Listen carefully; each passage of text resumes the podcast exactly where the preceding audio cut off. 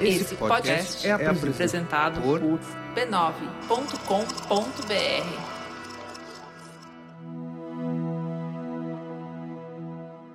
Velório, enterro ou cremação são situações pelas quais ninguém gosta de passar. No entanto, são rituais que a gente, toda a sociedade, conhece como formas de despedida. E o que a Covid-19 faz agora é roubar essa experiência da gente. Essas cerimônias são alguns dos primeiros passos do luto. De certa forma, ruim com elas, porque afinal, se você está lá é porque alguém querido partiu, mas muito provavelmente pior sem elas. Essa é a possibilidade de concretizar. Né, de ter um tempo de absorção de uma realidade que muda, de uma pessoa que estava viva para uma pessoa que vai desaparecer da convivência. Há quase um mês está valendo a recomendação do Ministério da Saúde que limita a 10 pessoas presentes num velório. E ainda, é claro, com todo o protocolo de distanciamento social e de higiene. Quem está no grupo de risco ou com sintomas que podem vir a se traduzir em coronavírus não deve ir. O caixão deve ser fechado para evitar contato com o corpo. Infelizmente, há duas semanas atrás, eu perdi um tio, um tio direto, um tio muito querido, vítima do coronavírus. Tive uma experiência muito desconcertante para além da perda natural. Os novos tempos impõem novos desafios. Porque acho que hoje a dor maior é eu não tive essa celebração.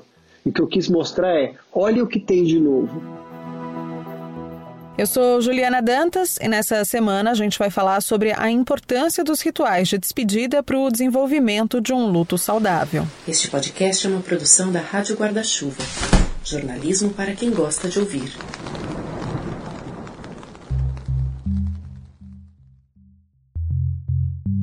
Se você gosta do Finitude, acha relevante o conteúdo que a gente exibe por aqui, eu te convido a visitar o apoia.se barra Finitude Podcast.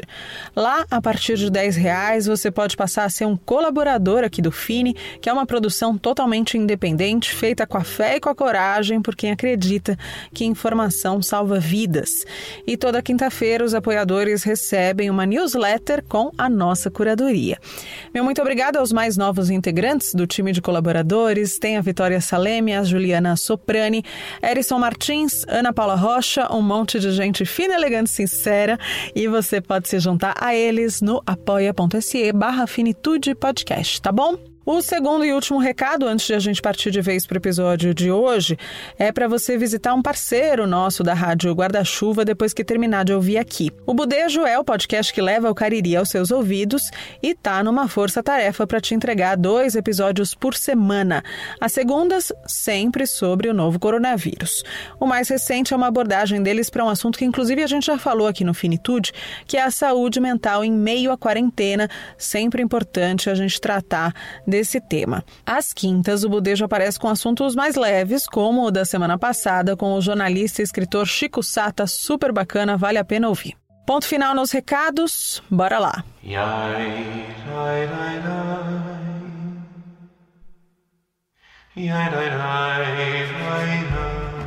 Ale Edelstein é ator e cantor litúrgico. Trabalha na congregação israelita paulista.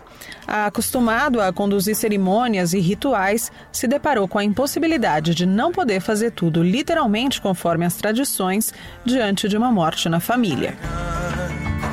Infelizmente, há duas semanas atrás, eu perdi um tio, um tio direto, um tio muito querido, é, vítima do coronavírus e eu tive uma experiência muito desconcertante para além da perda natural. Foi muito difícil não poder estar com os meus primos, com a minha tia, dar um abraço nos meus primos, poder oferecer a nossa presença, né? Sim, simples assim, é algo que a gente valoriza cada vez mais nesses momentos de isolamento. Então isso tirou muito chão da gente, muito. O tradicional preparo do corpo, as rezas e o sepultamento não puderam seguir grande parte dos costumes. O enterro foi realizado de forma muito diferente no ritual. uh, foi feito de forma sumária. Enfim, a gente tem limitações para além do judaísmo, né, questões de, da vigilância sanitária, questões da, de próprias é, restrições da prefeitura e do governo do estado, que não permitem aglomerações. Então, o enterro foi feito com 10 pessoas. O corpo demorou muito a chegar, porque tem, nesse, nesse período de, de coronavírus, a gente veio a saber que tem algumas outras é, burocracias que que fazem tudo ser um pouco mais difícil, um pouco mais doído. São várias camadas de dor, né? E a falta de compartilhamento desses primeiros momentos com outras pessoas é só uma delas. Eu fui atrás da Gabriela Caselato, psicóloga especialista em luto, sócia fundadora do Instituto Quatro Estações, para entender um pouco melhor como é que é esse mecanismo. Os rituais de despedida, Juliana, eles têm várias funções, né? Existem os rituais sociais, esses que a gente já espera que aconteçam, o velório, uh, o enterro, a missa de sétimo dia, alguns missa de 30 dias, isso para os católicos, para os judeus e para as outras religiões, outros, outros, outras regras, outros rituais. Mas falando um pouco da prevalência de católicos no Brasil, né? Então, esses, por exemplo, são os rituais que já se espera que já não são mais rituais só de ordem uh, religiosa, mas social né? Mudar um pouco de conotação. E tem os rituais de ordem pessoal, íntima, familiar, que aquela família tem, que aquele indivíduo tem. Os rituais, eles são muito importantes, os rituais de despedidos, para todo e qualquer tipo de luto.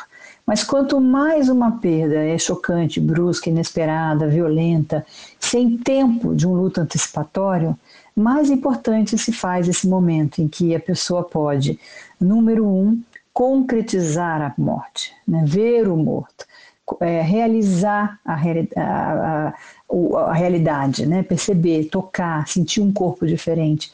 Por mais mórbido que algumas pessoas possam achar, do ponto de vista cognitivo, para aquelas pessoas que têm necessidade é, de fazer isso, isso é muito importante. Né? Óbvio que tem aquelas que não têm, que preferem não ter essa experiência e precisam ser respeitadas. Né?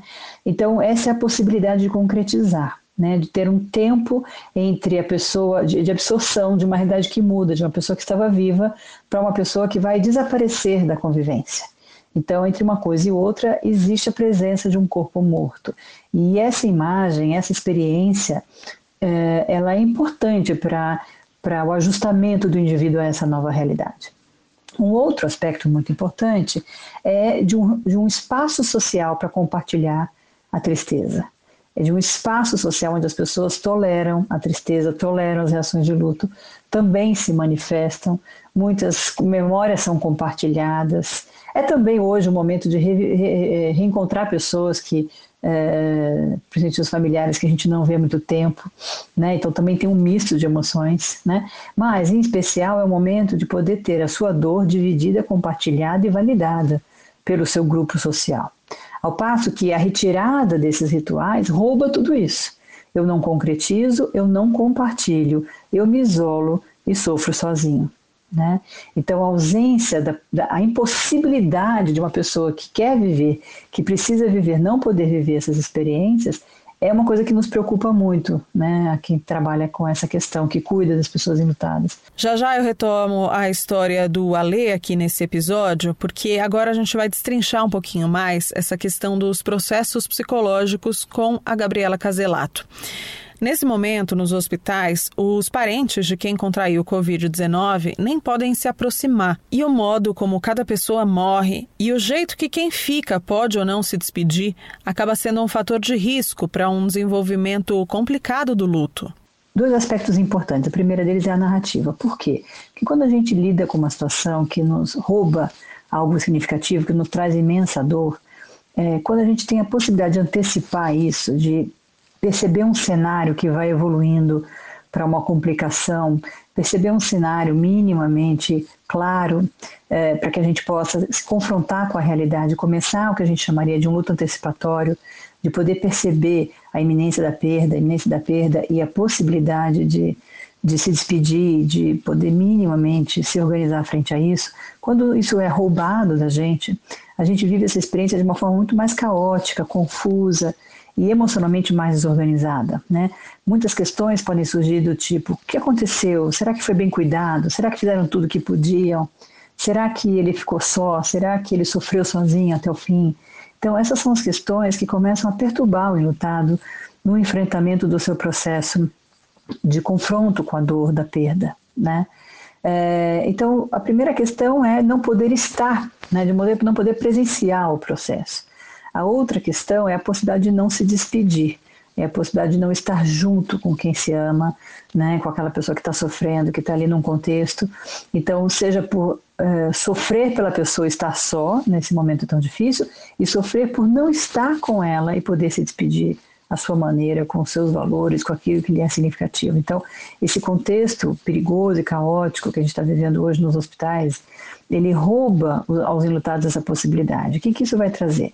Isso pode trazer uma complicação em termos de culpa, de fantasias a respeito do, dos últimos tempos de vida daquela pessoa, de sofrimento, ficar estanque e, e, aprisionado nesses pensamentos que ficam recorrentes sobre o que aconteceu, deixou de acontecer, e sobre a impossibilidade né, de, de, de dar um, um fechamento para essas questões que poderiam ter sido trabalhadas. Então, todo esse processo, ele, ele não necessariamente será um problema mas a gente considera que se torna um fator de risco no enfrentamento do luto, né? essa falta de um contexto um pouco mais protegido e organizado que permita tanto o lutado entender como poder se despedir. A gente tem visto ao redor do mundo iniciativas para que alguns pacientes consigam se despedir da família por videochamada.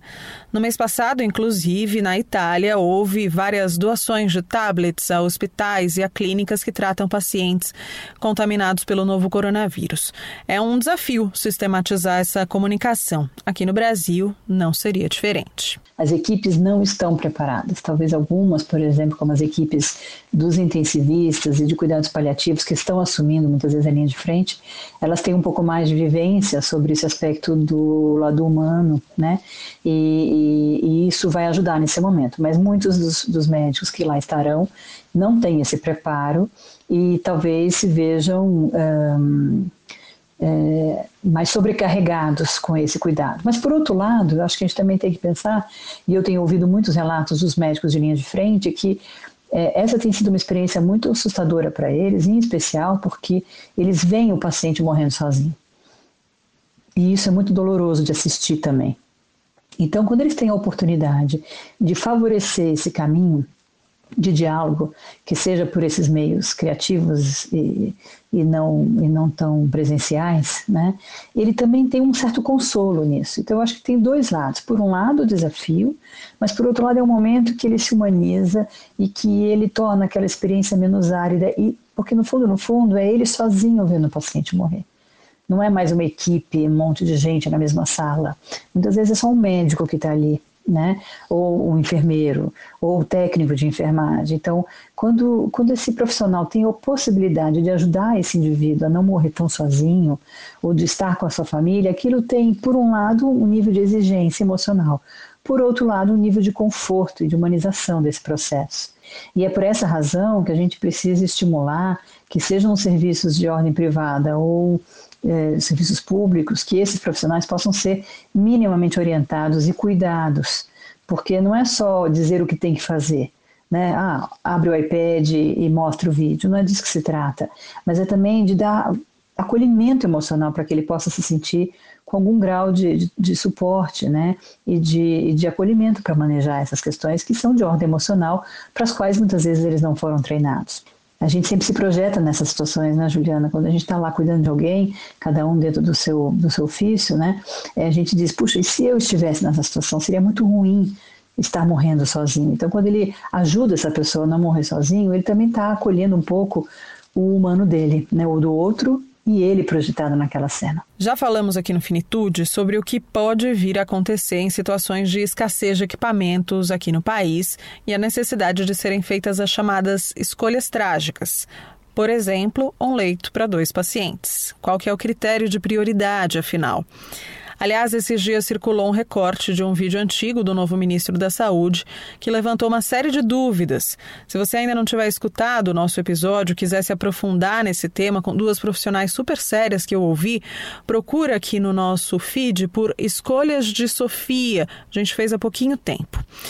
Mas bom, eu perguntei para Gabriela Caselato como é o luto de alguém que perde um parente ou um amigo justamente numa situação dessas, sem leito, sem respirador, enfim, sem o suporte necessário completo.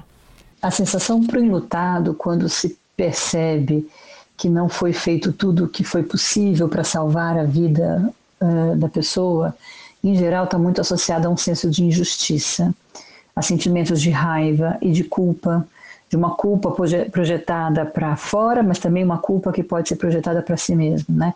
Se eu tivesse feito aquilo, se eu tivesse feito isso, se eu tivesse ido para outro hospital, se eu tivesse buscado outra forma de, de cuidado, enfim.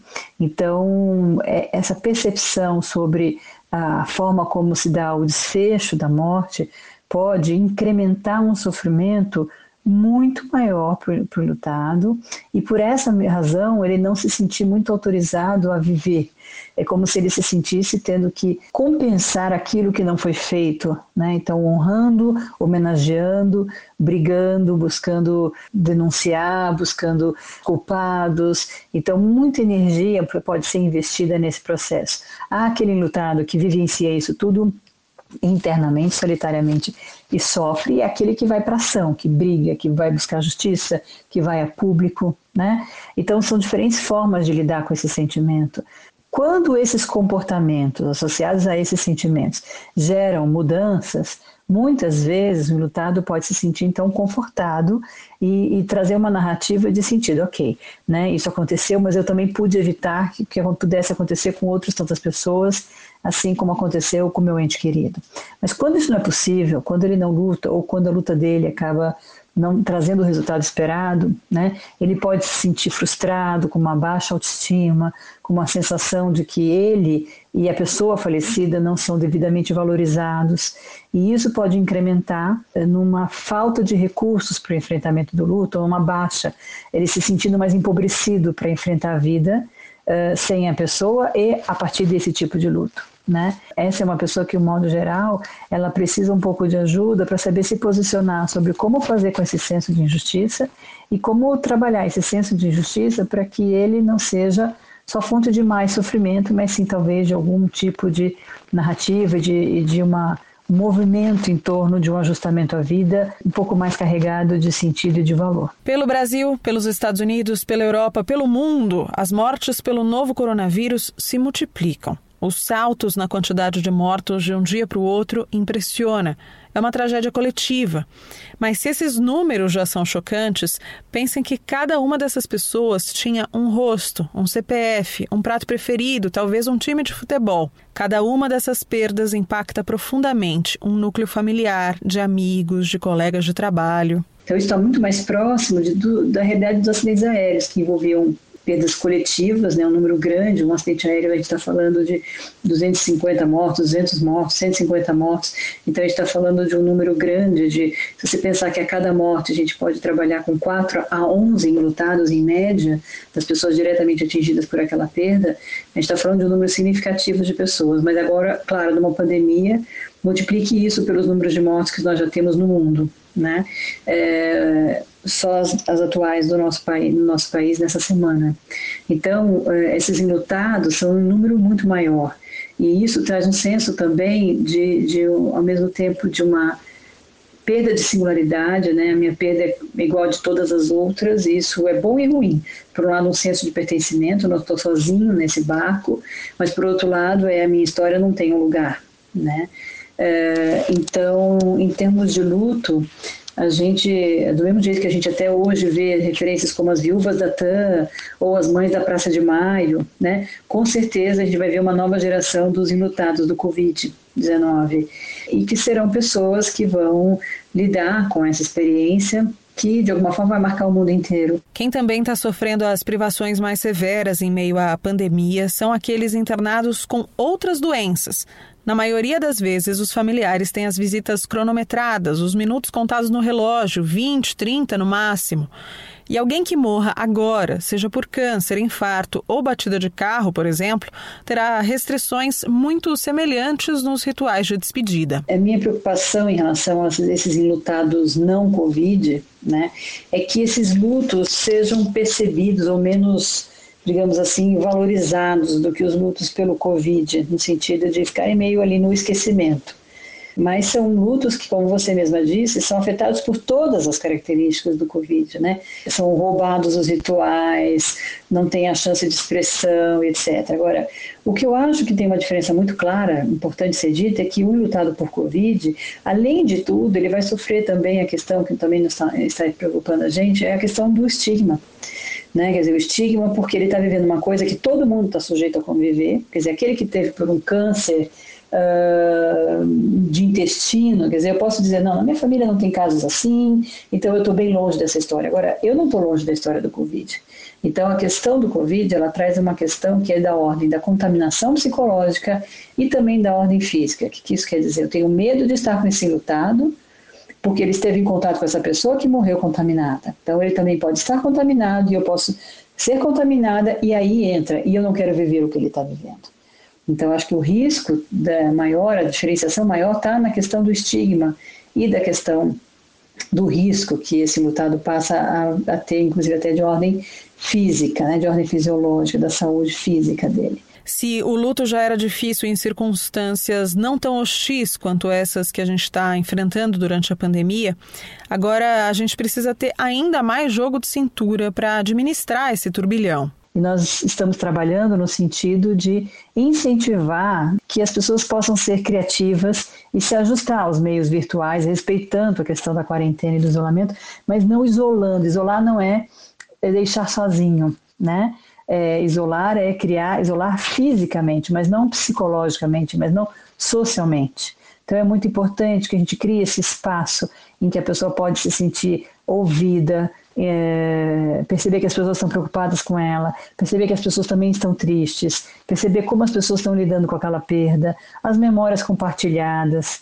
Então, todo meio alternativo que as comunidades puderem oferecer para o enlutado, de compartilhar, de ritualizar essa despedida, é, eles são bem-vindos, desde que o enlutado concorde também, que faça sentido para ele é, muitas ideias estão surgindo, desde velórios virtuais até uh, salas de troca de memórias e cartas, e, enfim, todos os rituais possíveis né, que possam ser compartilhados entre o lutado e a sua comunidade vão ajudar o enlutado uh, a se sentir menos isolado e solitário nesse sofrimento. E também para dar sentido à vida daquela pessoa que se foi. Né? É, é, muitos enlutados que vivem essa, essa, essa falta de rituais, ela, eles muitas vezes chegam a se questionar, dizendo assim: será que essa pessoa existiu? Será que ela é fruto da minha fantasia? Não é possível, né? Um dia ela estava viva, outro dia ela não existe mais. E as pessoas uh, e as pessoas agora nem se lembram dela, não querem falar dela, não se preocupam com ela. Então, uma sensação de, de, de, de, de um distanciamento né, e de uma falta de, de importância social é, conferem mais sofrimento a esse tipo de luto.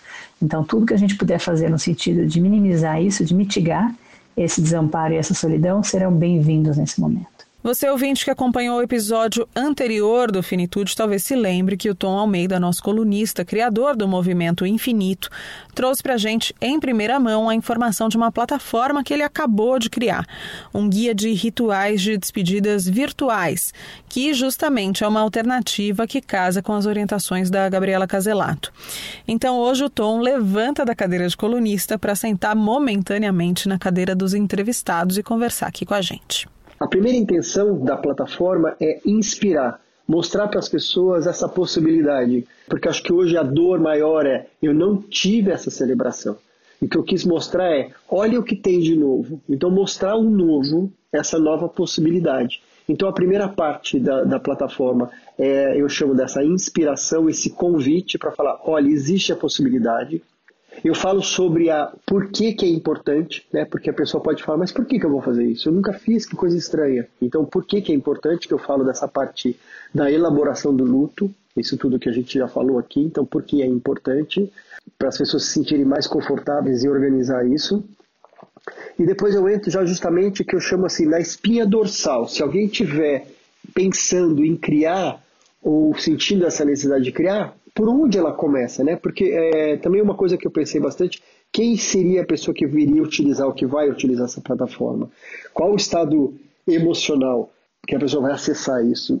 Então, provavelmente ela vai estar no estado bastante confuso, ela vai estar triste, ela vai estar emocionalmente abalada. Então, eu procurei uma linguagem é, bastante simples, bastante direta, bem passo a passo e visualmente de uma forma acolhedora também. A proposta não é substituir, a proposta é trazer algo novo que acolha, que traga conforto, que ajude os enlutados a organizarem esta nova vida, organizarem essas emoções, para que eles consigam seguir, que eles tenham esse rito de passagem, para que eles consigam se enxergar nesse novo mundo, para começar esse caminho. O Ale Edelstein, que a gente ouviu logo no comecinho desse episódio, foi o primeiro a se propor a esse algo novo. A gente, enfim, se mobilizou, meus, meus irmãos e eu, para para organizar um encontro virtual para que a gente pudesse estar tá, tá juntos, ter um marco uh, familiar, mesmo que virtualmente. Então a gente conversou com os, com os meus primos, são, são três primos, nós somos três irmãos e eles também, né? a gente tem mais ou menos a mesma faixa etária, crescemos todos juntos, enfim. Acabei assumindo essa parte mais da, da, da coordenação do, do roteiro, uma coisa totalmente nova, e perguntei para eles né, o que, que eles achavam, como eles sentiam, o que, que eles estavam é, pensando, o que, que eles achavam, e a partir dessas conversas e, eu fui eu fui criando mais ou menos na minha cabeça um, um roteiro para esse encontro. A gente teve algumas decisões que foram importantes. Eles decidiram que isso ia ser de uma forma é, mais íntima, vamos dizer assim. Eles não iam é, deixar o link aberto, sei lá, Facebook e, e redes sociais. Ia ser uma coisa mais restrita aos familiares e amigos próximos. Então isso, essa foi uma primeira decisão importante, porque isso nos, nos guiou também em relação a que plataforma usar, que, que, que modelo usar, enfim. E fizemos três dias, porque a gente teve um feriado da Páscoa judaica, Pesach, que interrompe o luto, né? E fizemos o que eu chamei de Shiva virtual e simbólica. Né? Então foi uma reza simbólica. É, a reza judaica ela, ela determina é, um número de 10 pessoas, né? 10 um, pessoas para que se possa ter essa reza coletiva. Logicamente estava cada um na, na sua casa. Então isso foi feito de forma simbólica, mas eu achei importante ter o marco das nossas orações ali. Eu, eu peguei as, as principais rezas uh, abrir com, com um texto, depois teve as rezas e depois a gente teve uh, falas de algumas pessoas que foram escolhidas pela família. É claro que a tecnologia impõe alguns desafios e, como o Tom mesmo disse, não substitui o olho no olho pessoalmente, nem um abraço apertado, claro que não. Mas também pode trazer outras experiências. Nesse caso, amigos e parentes de outras cidades e até de vários países, como o de origem do tio do Alê, que é o Uruguai, mas também familiares que moram em Israel, nos Estados Unidos e no Canadá, puderam compartilhar esses momentos, o que não aconteceria em uma reza presencial social. A frase que está sendo muito usada ultimamente, né? Fazer do limão uma limonada. Mas fiquei pensando o que, que essa ferramenta virtual poderia nos oferecer de diferente o que, que um encontro virtual, o que, que a tecnologia poderia nos dar que o encontro real não ia conseguir fazer né? Uh, em vez de ficar só me lamentando de não ter o encontro, de não ter a reza, de, de não ter, enfim, o que, o que eu já citei, né? Do abraço, do encontro, isso foi com certeza o que mais me, me fez falta, o que mais me doeu. Mas eu fiquei sim pensando no que, que a tecnologia e essa ferramenta poderia proporcionar. E aí eu tive a ideia de escrever um texto e compartilhar a tela com todos, né, para que todos pudessem ter esse texto ali nas suas telas, nos seus computadores, nos seus celulares.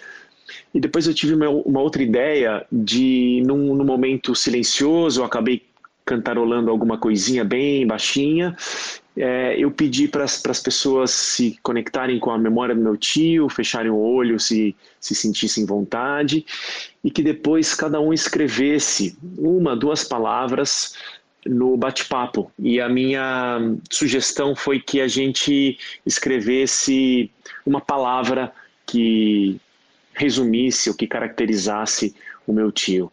E foi lindo, eu fico até arrepiado assim contando isso para você. Foi lindo, lindo, lindo.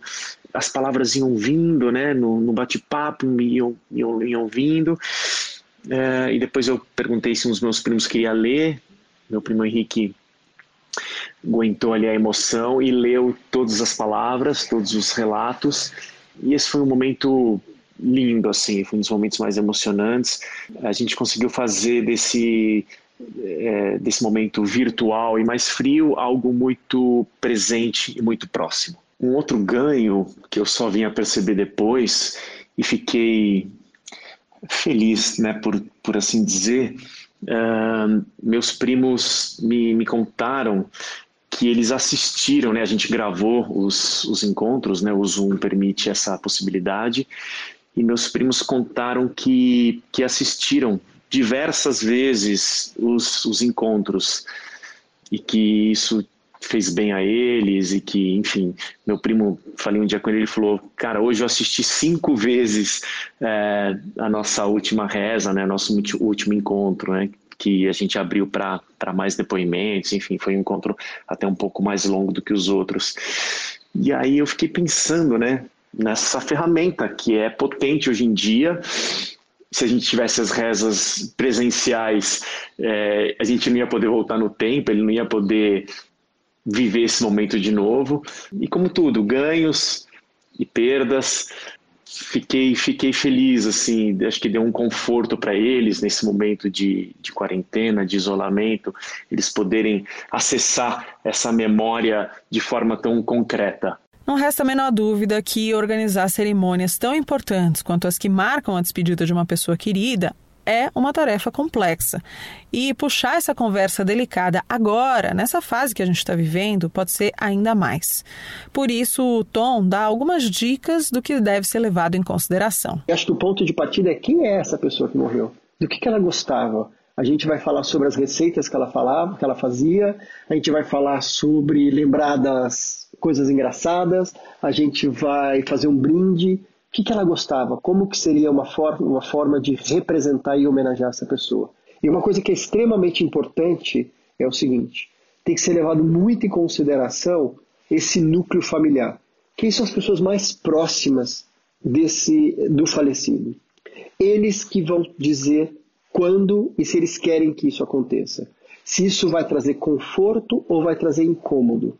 Então é bastante. A gente tem que tomar muito cuidado, às vezes com uma boa intenção de trazer conforto e de acolher, a gente pode invadir a dor dessa outra pessoa. A gente pode mais causar mais incômodo do que acolhimento. Se não é essa, esse núcleo próximo que está organizando, que ele seja consultado e que ele esteja durante esse processo, nesse pensamento. Tá? Então, assim, quando fazer, eles vão dizer: é, eu não estou pronto ainda, eu preciso de uns dias para processar isso. Não, eu preciso agora que eu preciso ver a cara dos meus familiares, eu preciso ver o olhar dos meus amigos. Então, isso varia, isso pode acontecer mais de uma vez, pode ser um encontro só com o familiar, só com os amigos, com todo mundo junto. Então, é, isso é algo que se ganha nesse novo formato. Talvez o núcleo familiar esteja muito abalado e ele não tenha condições de ser esse organizador.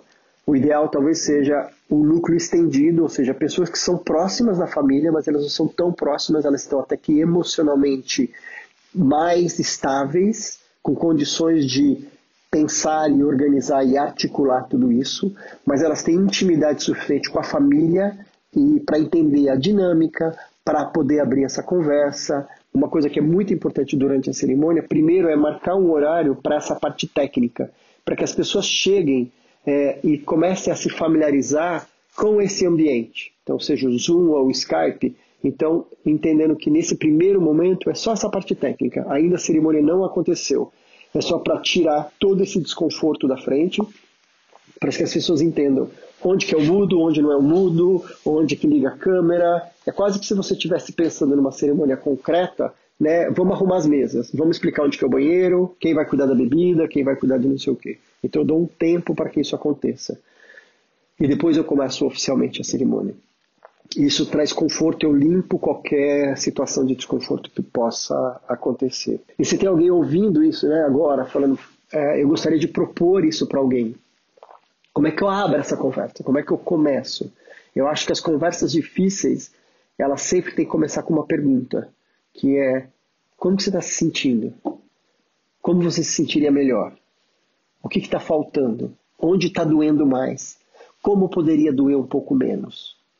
Daí, a partir disso, você começa a ter elementos para vir com a proposta.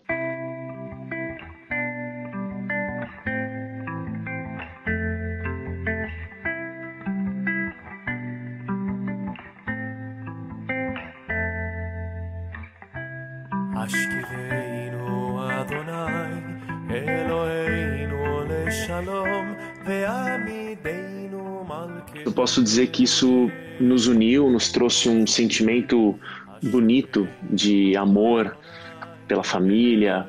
Né? Meu tio era realmente um cara muito especial, que vai fazer muita falta, vai deixar muita saudade. E a gente teve a sensação, eu tive a sensação de estar muito perto dos meus primos, da minha tia. O que ficou é essa sensação de proximidade e ficou uma vontade enorme, né? A gente falou várias vezes, poxa, quando isso acabar, a gente com certeza vai fazer um churrasco e a gente vai, né? Meu tio adorava churrasco, né? Até enfim, um dos meus, um dos meus primos imortalizou, né, literalmente, a, o sorriso do meu tio num, num chimichurri. Chimichurri é um tempero para churrasco, né, que ele usou a receita do meu tio e hoje, é, enfim, ele vende, chama chimichurri do Norba, né, o time do Norba. É, ali fazer um merchandising do bem, porque quem cruzar com isso nos, nos mercados e nos lugares vai, vai poder ver o sorriso do meu tio. E fora que o chimichurri é uma delícia, logicamente.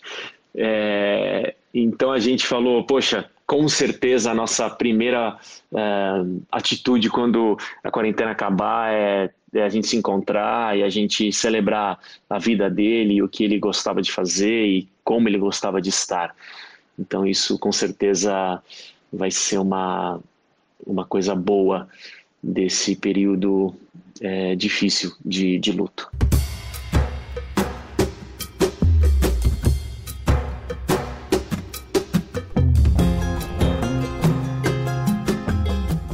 Hoje, então, não temos o comentário do nosso Tom Almeida, justamente porque foi o entrevistado deste episódio, mas semana que vem ele reassume o posto de colunista para te trazer ainda mais reflexões. Estou deixando na descrição do episódio o link para você acessar a plataforma com o guia de rituais de despedidas virtuais.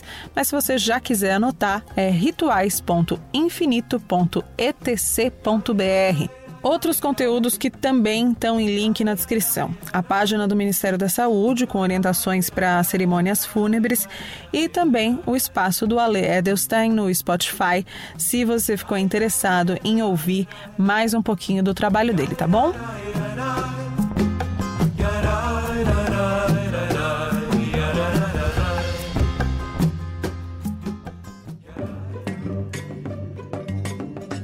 E desde que a pandemia chegou para todos nós, nesse finzinho de episódio, a gente se acostumou a ter aquele momento de descompressão, né? Pois bem, tem tanta gente gostando, tanta gente aproveitando para relaxar, que a partir de agora ele vai ser sempre postado fora do episódio. Então, toda sexta-feira, um bônus do Finitude para você vai aparecer aí no seu agregador de podcasts preferido, um extra, edição mais curtinha, direto ao ponto, para te ajudar a dar uma desacelerada nessa fase com tanta ansiedade envolvida, né não? Antes de dar tchau, eu queria só dedicar essa edição do Finitude para minha segunda mãe, a Adriana Brás, que nessa semana perdeu o marido dela, o João querido, que não morreu por Covid, mas os dois passaram por toda a barra que envolve essa pandemia, todas as restrições e perrengues possíveis e imagináveis. Então, queria deixar um abraço apertado para Adri, minha mãe postiça, ainda que à distância, ainda que virtualmente.